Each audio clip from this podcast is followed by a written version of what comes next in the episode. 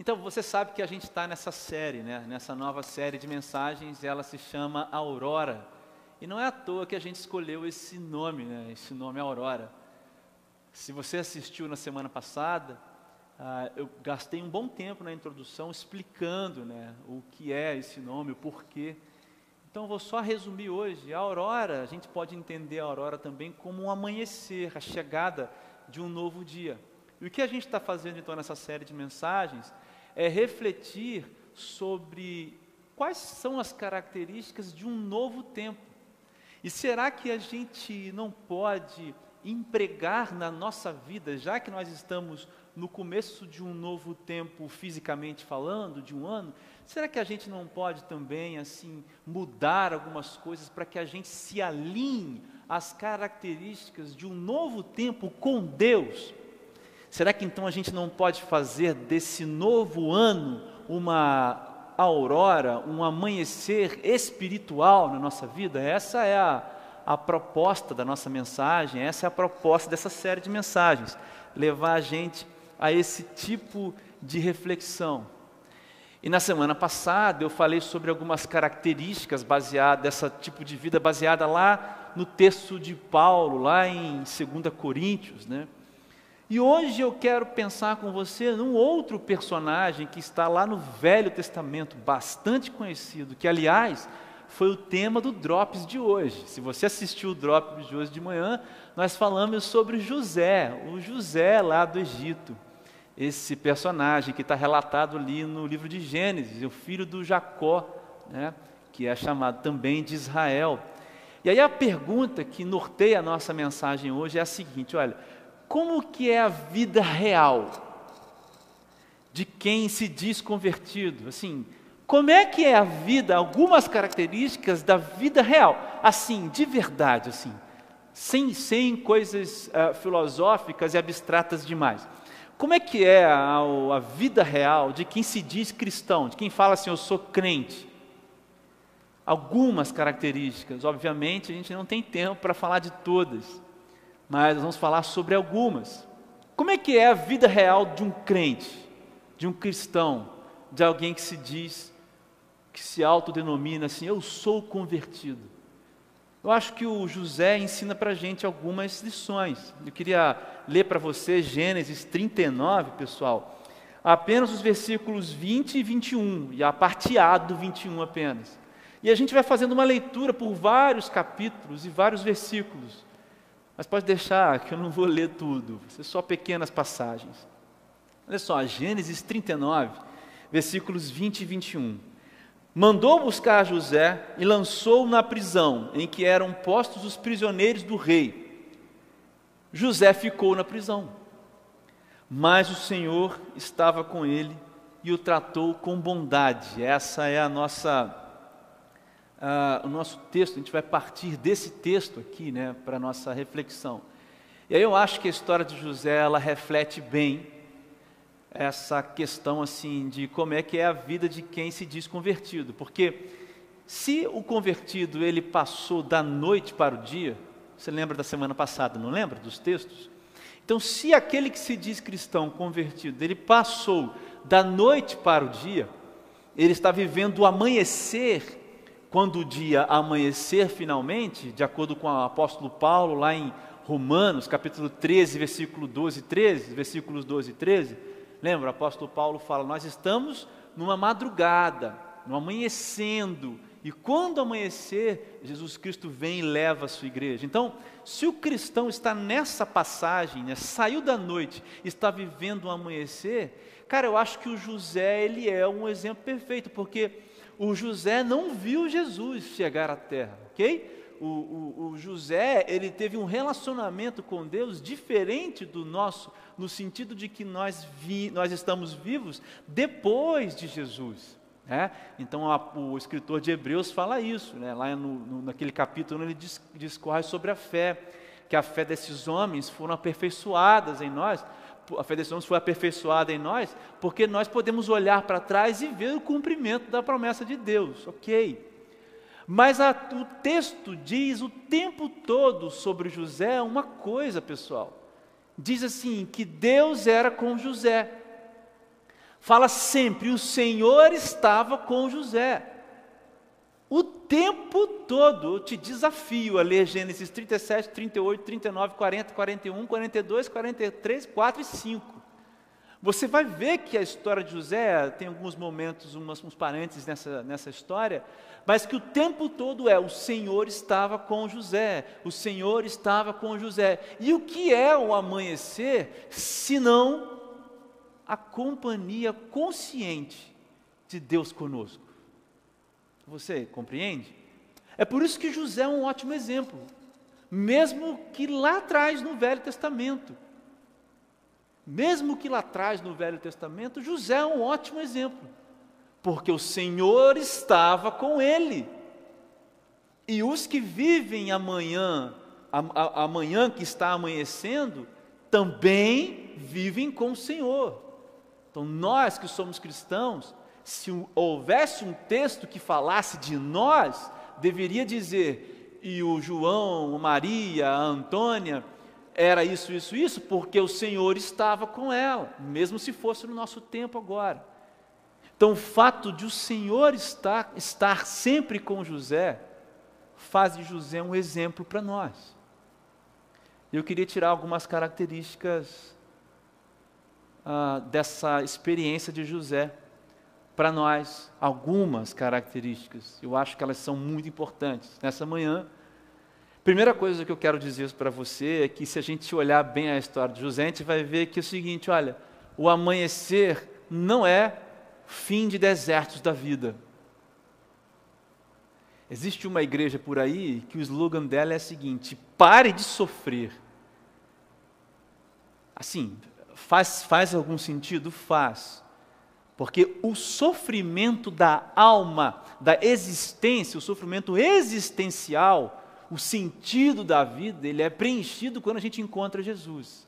Mas a vida não corre a nosso favor em todos os sentidos, em todos os momentos. Não, isso aí é mentira, isso é heresia, isso é contrariar a palavra de Jesus. Olha só, Jesus no capítulo 15, versículo 18, do relato lá de João, a respeito de Jesus, do Evangelho de Jesus, ele diz o seguinte: João escreveu, olha, Jesus dizendo, Jesus disse: Olha, se o mundo vos odeia, sabei que, primeiro do que a vós outros, ele me odiou. O mundo odiou Jesus, o Salvador. Se vós fosseis do mundo, o mundo amaria o que era seu. Como todavia não sois do mundo, pelo contrário, dele vos retirei, vos escolhi, o mundo vos odeia.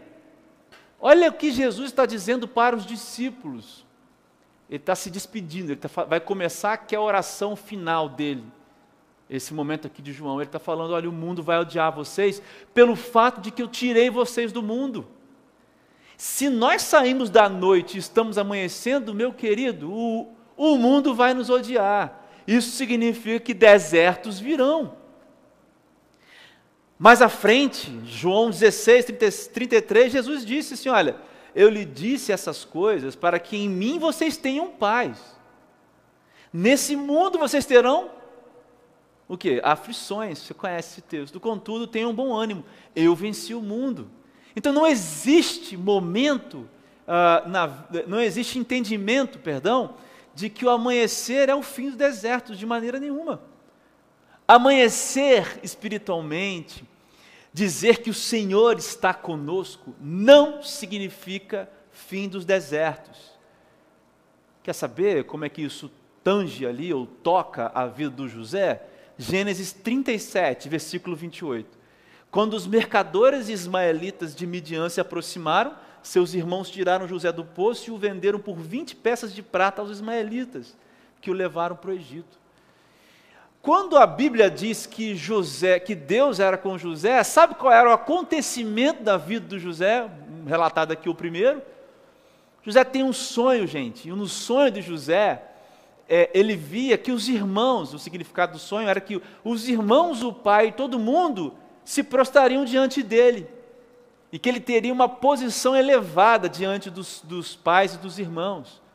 E aí José fala isso porque o Senhor era com ele e o Senhor deu, deu discernimento a ele. Os irmãos ficaram com inveja, simularam a morte dele, você sabe da história. Mancharam a túnica dele com sangue de animal, disseram para o pai, para o Jacó: Olha, ele morreu. E pegaram José, na verdade, e venderam como escravo. José foi vendido como escravo, não é só vendido, foi vendido como escravo pelos irmãos, pelos irmãos de sangue. Querido, amanhecer não significa fim dos desertos. Primeira coisa que a gente tem que desmistificar nessa manhã, parar de achar que agora que amanheceu na vida, olha, tudo vai dar certo. Não. Sabe por quê? Porque a lógica é a seguinte: amanhecer não é ter os ombros livres. Ó, amanhecer não é tirar o peso do seu ombro apenas. Amanhecer é ter ombros leves. Ombro leve é diferente de ombro livre. Jesus nunca disse que nós teríamos que caminhar aí e viver o Evangelho, isso seria fácil. Pelo contrário, Lucas 9, 23. Jesus dizia para todos: se alguém quiser acompanhar-me, negue-se a si mesmo e tome a sua cruz e siga-me. Ombros leves para carregar a sua cruz. Quando Jesus disse: Tomai sobre vocês o meu jugo, e não o jugo do mundo, Jesus está dizendo: quando vocês tomam o jugo do mundo, esse jugo é pesado, esse jugo faz o ombro de vocês não ser livre. Os ombros de vocês não serem livres, mas o meu jugo é o que deixa o ombro livre, porque eu sou manso, eu, eu, deixo os ombros leves, porque eu sou manso e humilde de coração, palavras de Jesus. Então você precisa entender essa diferença. Amanhecer não é ter ombros, li ombros livres. Amanhecer não é a falta do deserto, não. Amanhecer não é acabou, resolveu. Amanhecer é um estado de consciência despertado para a caminhada que vai começar, onde você vai ter que negar coisas, onde você vai ter que dizer não para as coisas, onde você vai ter que realinhar planos, sonhos, e você vai descobrir que a felicidade é justamente depender de Deus. Você precisa tirar isso da cabeça. Amanhecer não é o fim dos desertos não é também apenas desertos, mas amanhecer é, se vier um deserto, eu não sou refém dele. Amanhecer é, os desertos da vida me tornam mais fortes. Amanhecer é, os mares da vida existem para que a minha fé seja trabalhada, porque Deus está me provando, e eu sei que Deus é bom. Apesar dos desertos, olha, o amanhecer não pode ser apagado. E Deus está no amanhecer. Você entende? Apesar dos desertos, quando amanhece na nossa vida, os desertos não apagam, não retrocedem à noite. E Deus está no amanhecer. Aliás, Deus está na noite, Deus está em qualquer todos os lugares. Deus é Deus em qualquer lugar, mas Deus nos tirou da noite e nos transportou para a luz, como diz o texto de Efésios. E os desertos da vida não mais nos tiram dessa luz, é o que diz Romanos capítulo 8, os versículos 35, 30, aliás, 33 para frente. Nem morte, nem vida, nem anjos, nada mais nos separam. Amém, meu irmão? A segunda coisa que eu penso é que amanhecer é pureza e santidade em qualquer tempo. Pureza e santidade em qualquer tempo. Isso é muito importante, isso é muito duro, isso aqui é muito difícil. Gênesis capítulo 39, agora os versículos 7 e 9. A gente está dando uma caminhada para frente. E depois de certo tempo, a mulher do seu senhor começou a cobiçá-lo e o convidou: Venha e deite-se comigo. Mas ele, o José, recusou e lhe disse: Meu senhor, Não se, aí a mulher lhe disse: Não se preocupe com coisa alguma de sua casa, e tudo o que tem deixou. Desculpa, o José disse: Meu senhor não se preocupa com coisa alguma de sua casa, e tudo o que tem deixou aos meus, meus, aos meus cuidados. Ninguém desta casa está acima de mim. Ele nada me negou, a não ser a senhora, porque é a mulher dele. Como poderia eu, então, cometer algo tão perverso e pecar contra Deus? A história é a seguinte: José não foi vendido lá, seus irmãos venderam, os irmãos de José venderam ele como escravo. Pois bem, José foi, e o Senhor estava com ele, porque Deus não deixa de ser Deus, e o amanhecer não deixa de amanhecer quando os desertos da vida vêm. E foi com ele. E aí ele, ele, o, o, o, Potifar comprou lá, o Potifar era um comandante da guarda real do faraó, lá no Egito. Comprou alguns escravos e percebeu que tudo que José fazia era muito bom. E que o José se destacava dos outros. Então ele chama o José para casa e para casa dele e fala assim: olha, você é o cara aqui da minha casa. Debaixo de mim é você quem manda. Duas coisas que você não pode fazer: passar a minha autoridade e cobiçar e ter a minha mulher. Duas coisas que você não pode fazer, José. O resto você manda. E colocou José numa posição alta. E o José foi indo bem. Só que a mulher do Potifar, desse cara importante, olhava para o José, porque a Bíblia diz que José era bonito, era formoso, e ela desejava. E ela tentou uma vez, e o José saiu correndo. O José saiu correndo. Na segunda vez ela faz isso daqui com José. Ela se deita, ela se ela promove uma situação, ela promove uma situação para seduzir o José. E o José diz exatamente isso daqui. Fala assim: "Minha senhora, o seu marido deixou tudo nas minhas mãos, ele só pediu que eu não estivesse acima dele e nem cobiçasse, nem deitasse com a senhora. Ele me deu tudo que eu tenho aqui. Olha com a vida boa que eu levo. Eu era escravo. Como que eu posso fazer algo contra Deus? E como que eu posso fazer algo contra o meu senhor, que no caso era o Potifar? Agora, olha só, o José tinha entre 17 e 28 anos aqui. Presta atenção. Entre 17 e 28 anos nessa situação aqui. O José estava longe da família, o José estava solteiro, Olha, já tinha passado a idade do José casar. O José estava longe da família, o José estava solteiro e vulnerável à tentação sexual. Esse aqui era o José. Interessante que ele faz um contraste com o Rubem, com o irmão dele. Aí, um, um capítulo antes, não vou contar a história, porque eu vou dar um spoiler de um drops que vai vir para os dias à frente. Depois você lê. Mas o fato é que o José tinha tudo, cara, contra ele. Cara solteiro, sozinho, vulnerável às tentações sexuais. As pessoas procuravam prostitutas naquela época. Rubem, o irmão dele, um capítulo atrás, fez exatamente isso. Você vai ver lá depois. Então, o que acontece é que quando amanhece, não há mais desculpas para a gente perder a luta contra o diabo ou a tentação. José, ele tinha tudo contra, mas o que ele não tinha era desculpas para poder pecar. Isso aqui muda a história.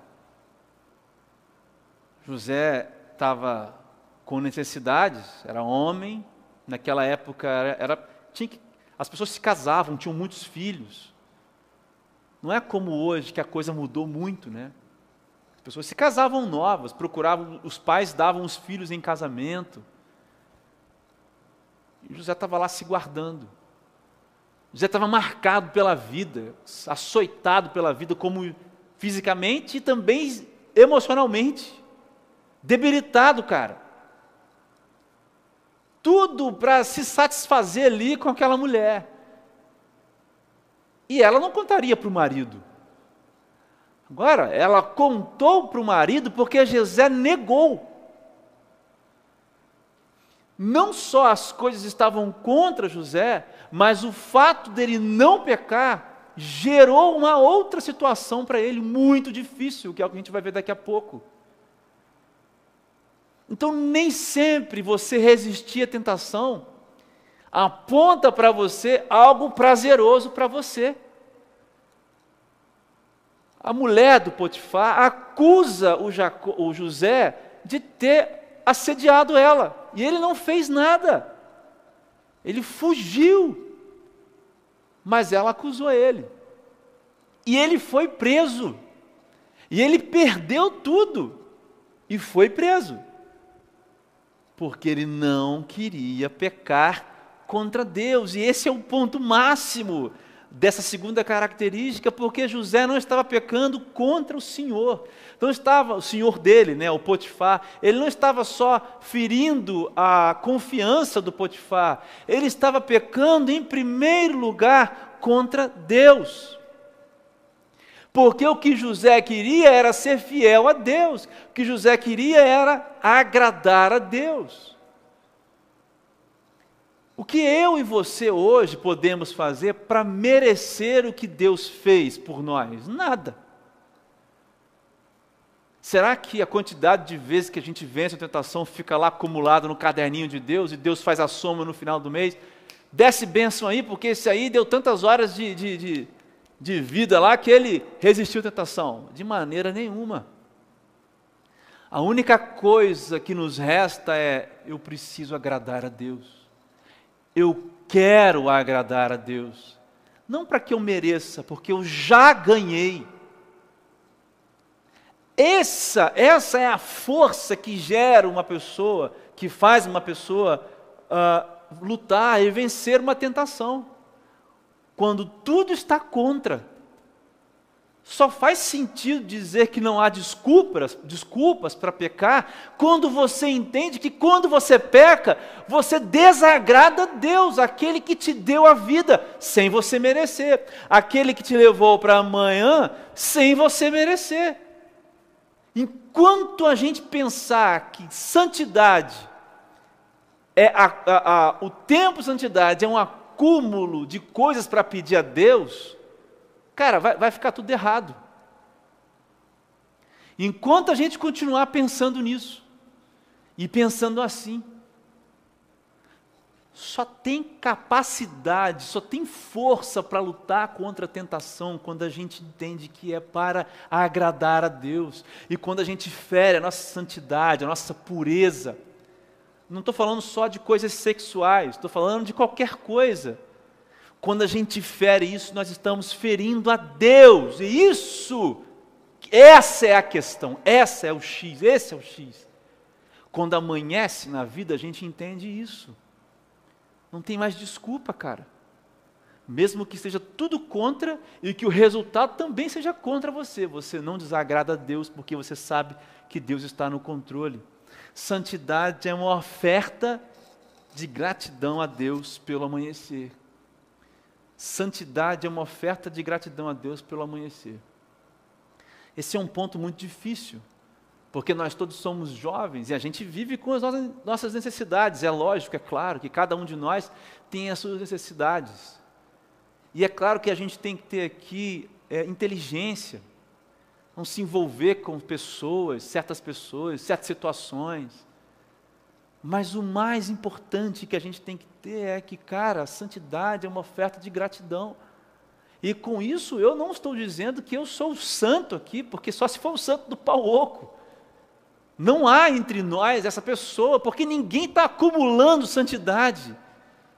Mas há entre nós pessoas que entenderam que, cara, quando eu peco, eu desagrado a Deus. E que a força para vencer uma tentação é: eu não quero desagradar a Deus. Tentações sexuais, tentações morais, mentiras e coisas mais. Roubar, roubar das pessoas. Amanhecer é pureza e santidade em qualquer tempo, seja em deserto, seja em dificuldade, seja em boas coisas, santidade e pureza. Se você amanheceu, se a sua vida amanheceu espiritualmente, tem que haver pureza e santidade. Lá em Filipenses capítulo 2, o apóstolo Paulo fala que nós temos que ser que estrelas como brilham, como brilham no universo, estrelas que brilham no universo. Porque o mundo tem que olhar para nós e nós temos que parecer santos, puros e irrepreensíveis. Três palavras que o apóstolo Paulo usa lá em Filipenses capítulo 2, a partir do versículo 15. Pode ler lá. É isso aqui, ó, pureza e santidade. Terceira coisa, amanhecer é dar frutos em qualquer estação. Cara, amanhecer é dar frutos. Eu quero chamar a sua atenção para o versículo 20, quando diz assim: olha, mandou chamar José na prisão em que eram postos os prisioneiros do rei. José ficou na prisão. Esse foi o tema do Drops de hoje. Isso está lá no versículo 20 do capítulo 39. Então, depois que a mulher do Potifar armou essa emboscada, o José se manteve puro, mas, cara, ele foi para a prisão. Cara, ele perdeu o lugar lá, tá ligado? E foi para a prisão, cara, onde os prisioneiros do rei ficavam. E desse lugar, o rei decidia: mata, vive. Então, José, cara, ele foi para correr risco de vida. José corria risco de vida. Outra coisa, sabe quanto tempo que José ficou aqui nessa prisão? Sabe quanto tempo? Dois anos. Dois anos preso. Isso a Bíblia fala, só você continuar lendo o capítulo 30, 39, 40, você vai ver isso. Dois anos mas a parte A do versículo 21, Gênesis 39, diz que o Senhor estava com ele. Aí eu quero te perguntar uma coisa: foram bons anos? Pode ser que a prisão fosse uma casa, não fosse um cárcere é, tipo solitária, mas era uma prisão. Foram assim anos de, de vou acordar, vou ver aqui o dia, vou dar um passeio. Será que era uma vida boa como José tinha lá na casa do Potifar? Será que ele ajoelhava? Deus, por, por quê? Eu acho que sim. Eu creio que sim. A Bíblia não relata orações de José dentro desse momento. Mas a gente pode crer que José era humano. José não era nenhum sobrenatural, um super-humano. É claro que eu creio também que José chorou nesse tempo. Mas o que a Bíblia traz desse tempo é que José deu frutos nesse tempo. Sabe o que aconteceu nesse momento da, da, da prisão? Foram para lá duas pessoas. Mas antes de irem para lá essas duas pessoas, o carcereiro, cara, percebeu que José era muito bom no que fazia. O cara que tomava conta da prisão, que fechava as células, celas, ele falou: Cara, esse cara aqui é bom. Sabe o que eu vou fazer? Eu vou dar as chaves para ele. Eu vou dar as chaves. José, toma conta para mim aí a, a José tomava conta da casa de Potifar, agora José é o cara que toma conta da prisão. José era esse cara. Agora, se José fosse o murmurador, Deus esqueceu de mim, Deus abandonou. Se José parasse de pensar em Deus, em elevar a sua voz, mesmo que chorando, será que o carcereiro olharia e veria que tudo que José faz Deus aparecia, será que o carcereiro veria, veria isso? Ou, viria isso? Será? Eu creio que não. Mas aí chegam na prisão dois, dois, duas pessoas, um copeiro e esqueci o outro agora, dois funcionários do rei.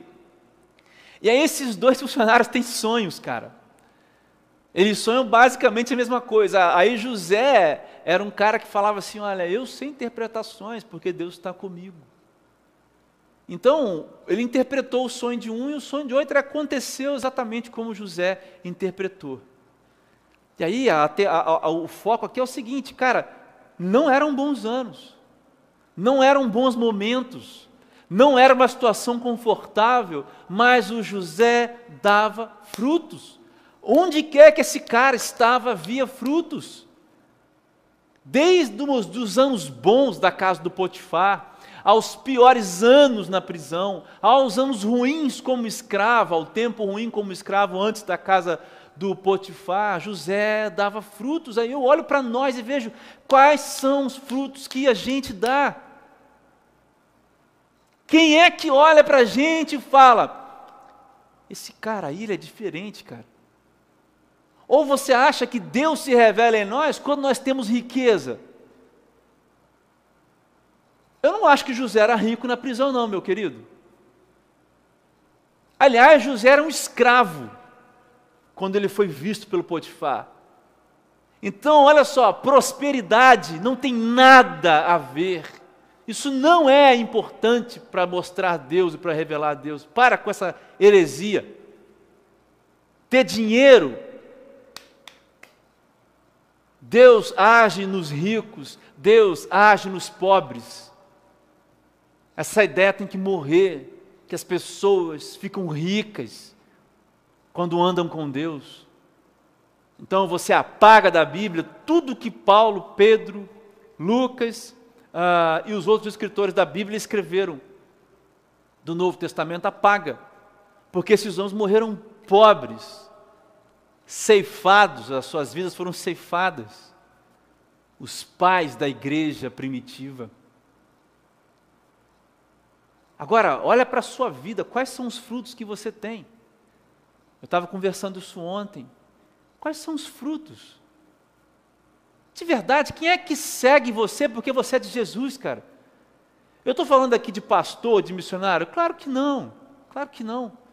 Você pode ser médico, engenheiro, arquiteto, psicólogo, pedreiro, estudante, é, é, é vendedor, professor, mas as pessoas têm que ver Jesus. Você pode ser riquíssimo, cara, você pode estar me ouvindo aí e ser muito rico, você pode estar me ouvindo aí e ser muito pobre, não interessa. Quem é que está olhando para você e está falando: olha lá, esse cara é diferente. Porque eu posso te falar uma coisa garantida para você. Durante a maior parte da minha vida eu fui esse crente aí, que é o sepulcro caiado. Que quando abre, está podre, está fedendo cadáver, porque está morto. Não tem nada. Está lá tocando na igreja, está lá cantando na igreja, está lá aparecendo, mas não tem nada não tem nada para falar de Deus, não tem nada para falar sobre Deus, não tem vida com Deus. Quando as coisas vêm, cai. Quando as dificuldades vêm, eu perco a fé. Não tem nada, não tem nada para sustentar, não tem pedra de esquina, não tem nada. Repete os jargões que os pais dos pais falaram. Não tem nada para falar, e eu digo isso para a nossa geração. Esse é o pior, a pior característica da nossa geração. Gente que não dá fruto. Gente que não tem nada para mostrar para os outros, nada, nada. Só um título. Mentiroso, falso e vazio. Cara, essa palavra é dura, mas ela é necessária. A gente erra na vida, é lógico, e também na nossa caminhada a gente escorrega, a gente peca, sim. Mas os homens que pecaram na Bíblia e que eram de Deus, eles revelavam Deus apesar dos seus pecados. Ninguém passou a ser super-homem, ninguém, cara, ninguém. Mas todo mundo passou, esses homens, né? Passaram a ser profundos e, e assim, extremos, amigos de Deus. O que você tem para falar? Porque o fruto ele depende de quanto você está envolvido com Deus. Eu não estou falando de quem se converteu só. Eu estou falando de quem olha para você e vê Deus. A conversão de alguém é fruto do Espírito Santo na vida dessa pessoa. Pelo amor de Deus, são coisas básicas a conversão de alguém é fruto do Espírito Santo. Você é canal. Deus não escolheu fazer as coisas sozinho. Deus escolheu os homens para cooperar com Ele. Você coopera com Deus? Porque eu creio que muitos de nós atrapalham o reino. Uma vez eu ouvi um pastor pregar num congresso de jovens. Ele falou: eu quero, eu quero fazer um apelo para que você deixe de ser cristão. Ele falou dessa maneira. Para de atrapalhar o reino. Para de atrapalhar a missão. Se ninguém vê Deus em você, para de atrapalhar. Sai, para de atrapalhar. Você não amanheceu sua vida, não. Agora, se amanheceu na sua vida e você quer consertar sua postura, é hoje o dia, é hoje o momento. Você não é responsável por fazer uma pessoa se converter, mas você é o canal da mensagem. Pelo amor de Deus, o apóstolo Paulo fala: vocês, eu, vocês são cartas que eu escrevi, cartas para o mundo. O apóstolo Paulo fala isso lá, cara, em Coríntios. Ele fala: vocês são o, o cheiro, a fragrância gostosa do perfume da salvação, do Evangelho, para aqueles que estão sendo salvos. Mas vocês também são o odor da morte para aqueles que estão sendo perdidos. É isso que a gente é, cara. É isso que a gente é. A gente não faz ninguém ser salvo. Não tem como. Isso é o Espírito Santo que convence. A gente é só a, a, a mensagem viva. Nós somos a, o Evangelho. Nós somos o Evangelho vivo pelas ruas. Quarta coisa, o amanhecer é buscar excelência. Isso aqui é muito interessante, porque José, versículo 23 do capítulo 39, diz o seguinte: olha, o carcereiro não se preocupava com nada do que estava a cargo de José, porque o Senhor estava com José e lhe concedia bom êxito em tudo que ele realizava. Cara, eu não estou falando de ser rico, eu estou falando de ser excelente. Você trabalha fazendo faxinas nas, nas casas? Cara, que maravilha! Seja excelente. Você é um estudante? Seja excelente. Não cole, seja excelente. Se você é um funcionário de uma loja, seja o melhor funcionário. O apóstolo Paulo fala isso em suas cartas. Não tratem, é, é, tratem os seus senhores bem, os escravos. Ele fala para os escravos que naquela época era uma coisa comum, porque ele está dizendo: olha, seja excelente. E a palavra diz que o Senhor era com José, e José era excelente naquilo que ele fazia. Eu pergunto para quem que José trabalhava realmente? José trabalhava para o Potifar, para as pessoas que ajudaram a ele, ou que contrataram ele e viram nele ah, uma pessoa capaz? Não. Olha só, Gênesis capítulo 40, versículo 8. Os dois, copeiro e o outro lá, funcionário do rei, né, que tinham sido jogados na prisão. É, tivemos sonhos, mas não há quem os interprete. Aí José diz para eles: Não são de Deus as interpretações? Conte-me os sonhos. José não diz: Olha, eu sei interpretar, eu sei muito bem. Pode falar aí que eu mando, mato no peito aqui e faço gol. José, meu querido, trabalhava para Deus. E ainda tem gente que pensa que a vida profissional, a vida sentimental, a vida espiritual, a gente fala vida espiritual aqui para entender uma realidade da existência, mas isso não está desconectado das outras coisas. Se você acha que ser cristão, é, se amanhecer aqui, ir na igreja, cantar e tocar, e lá no seu trabalho está tudo bem, você continua trabalhando para Deus. Você faz o quê? Você é, é um farmacêutico? Na hora de receitar um remédio, você está fazendo isso em nome de Deus, cara. Você faz o quê? Você é um estudante? Quando você está fazendo uma prova, é em nome de Deus. Você faz o quê? Você é, é, trabalha, você é médico? Quando você está salvando uma vida, dando uma receita, você faz isso em nome de Deus. Você é músico? Está tocando em nome de Deus. Vê onde você vai tocar, cara. O que, você vai fazer? O que você está fazendo vai ter louvor para Deus naquilo ali, excelência. Gênesis 41, 15, 16, o faraó diz para José: Tive um sonho que ninguém conseguia interpretar, mas ouvi falar que você, ao ouvir um sonho, é capaz de interpretá-lo.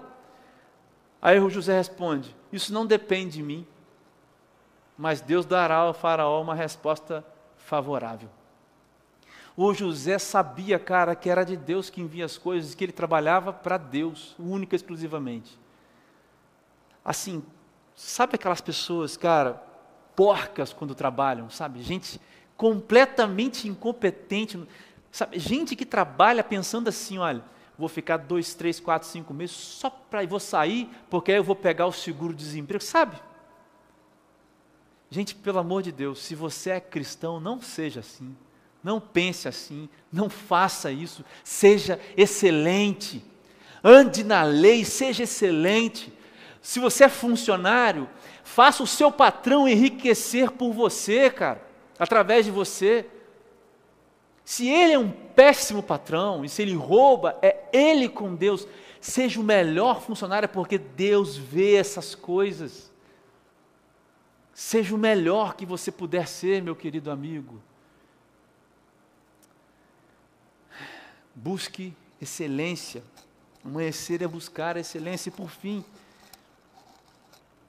amanhecer é recomeçar. A história de José continua e, ele, e a história diz então que ele fica lá na prisão.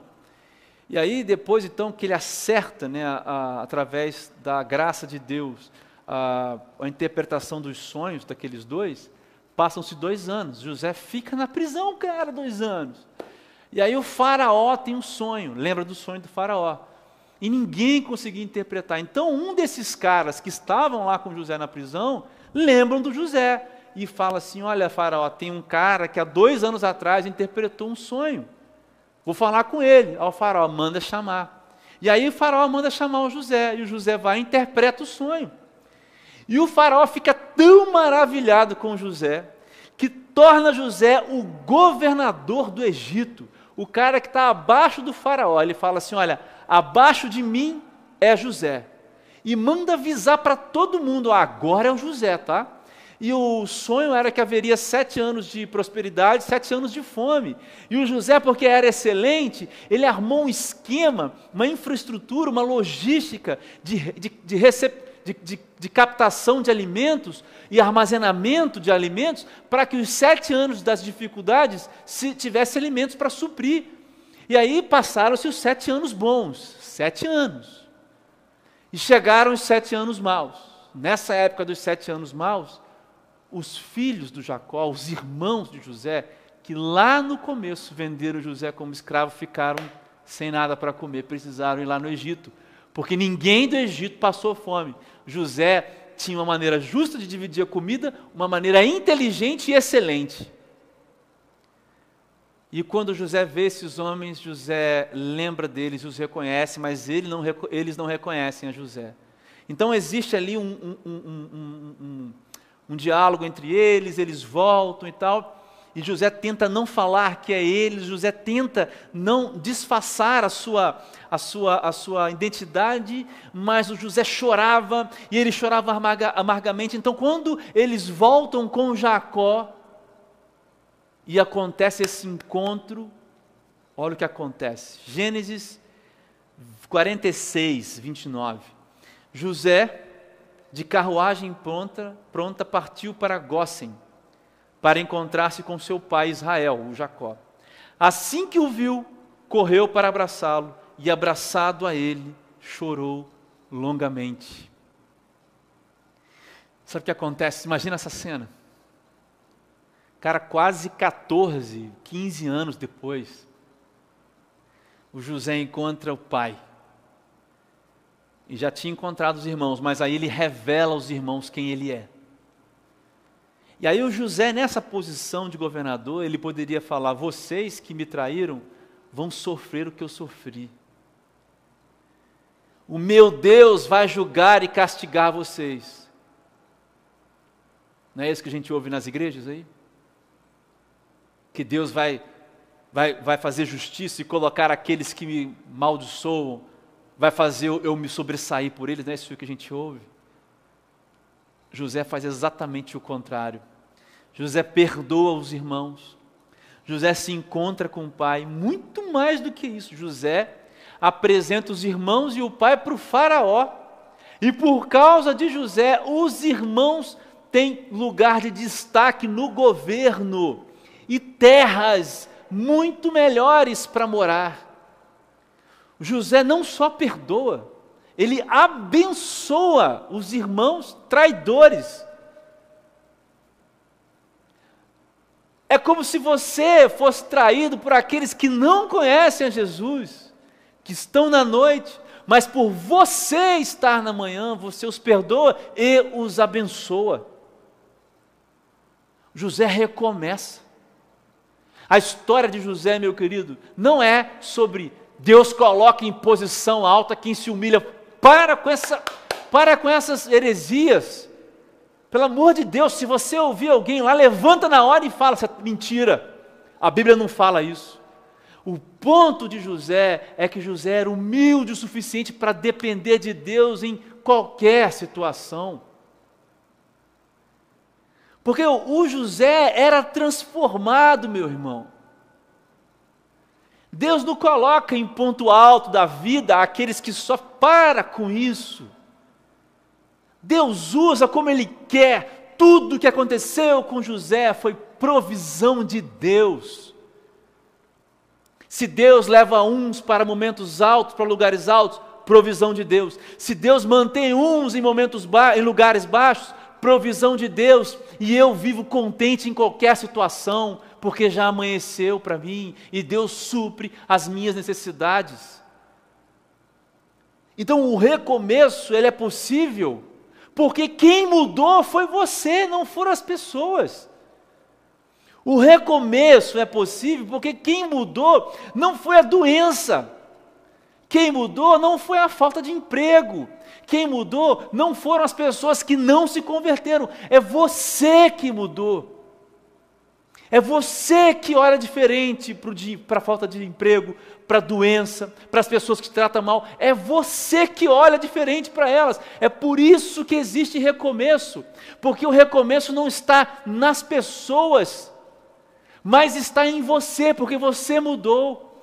O recomeço até para elas é porque você mudou, não é porque elas vão mudar.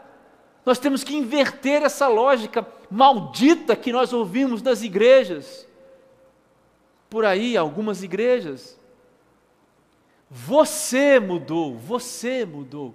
É por isso que é possível recomeçar. Quem saiu da noite foi você. Quem está amanhecendo, quem está no amanhecer é você e não são as pessoas, não é a doença não é a, a, a dificuldade do mundo, não é, não são os seus parentes que não se converteram, que a gente ora por eles. Você quem mudou. Não é o medo, não é o medo ao seu redor que vai mudar, não é o, não é o leão sendo calado, aquele que vai te, te atacar. É a coragem que agora você tem para enfrentar as coisas na fé sabendo que Deus é bom, que Deus está com você. É por isso que é possível recomeçar. Amanhã, amanhecer não é o fim dos desertos. Amanhecer é santidade, pureza. Amanhecer é dar frutos em qualquer estação. Amanhecer é buscar excelência e amanhecer é recomeçar. Essas são algumas características que a gente vê lá no José, na vida de José. Então eu comecei dizendo: como é que é a vida de quem é crente? É assim. É cheia de desertos. Como é que é a vida de quem amanheceu? É cheia de desertos. Mas não só desertos. Tem muitos tempos bons também. Como é que é a vida de, de um crente? É uma vida de pureza e santidade. Como é que é a vida de um crente? De um cristão? É um cara que dá frutos, as pessoas veem Deus nele. É um cara que é excelente no que faz, independente do que faz, ele faz muito bem as coisas é um cara que recomeça, porque foi ele que mudou e não as pessoas.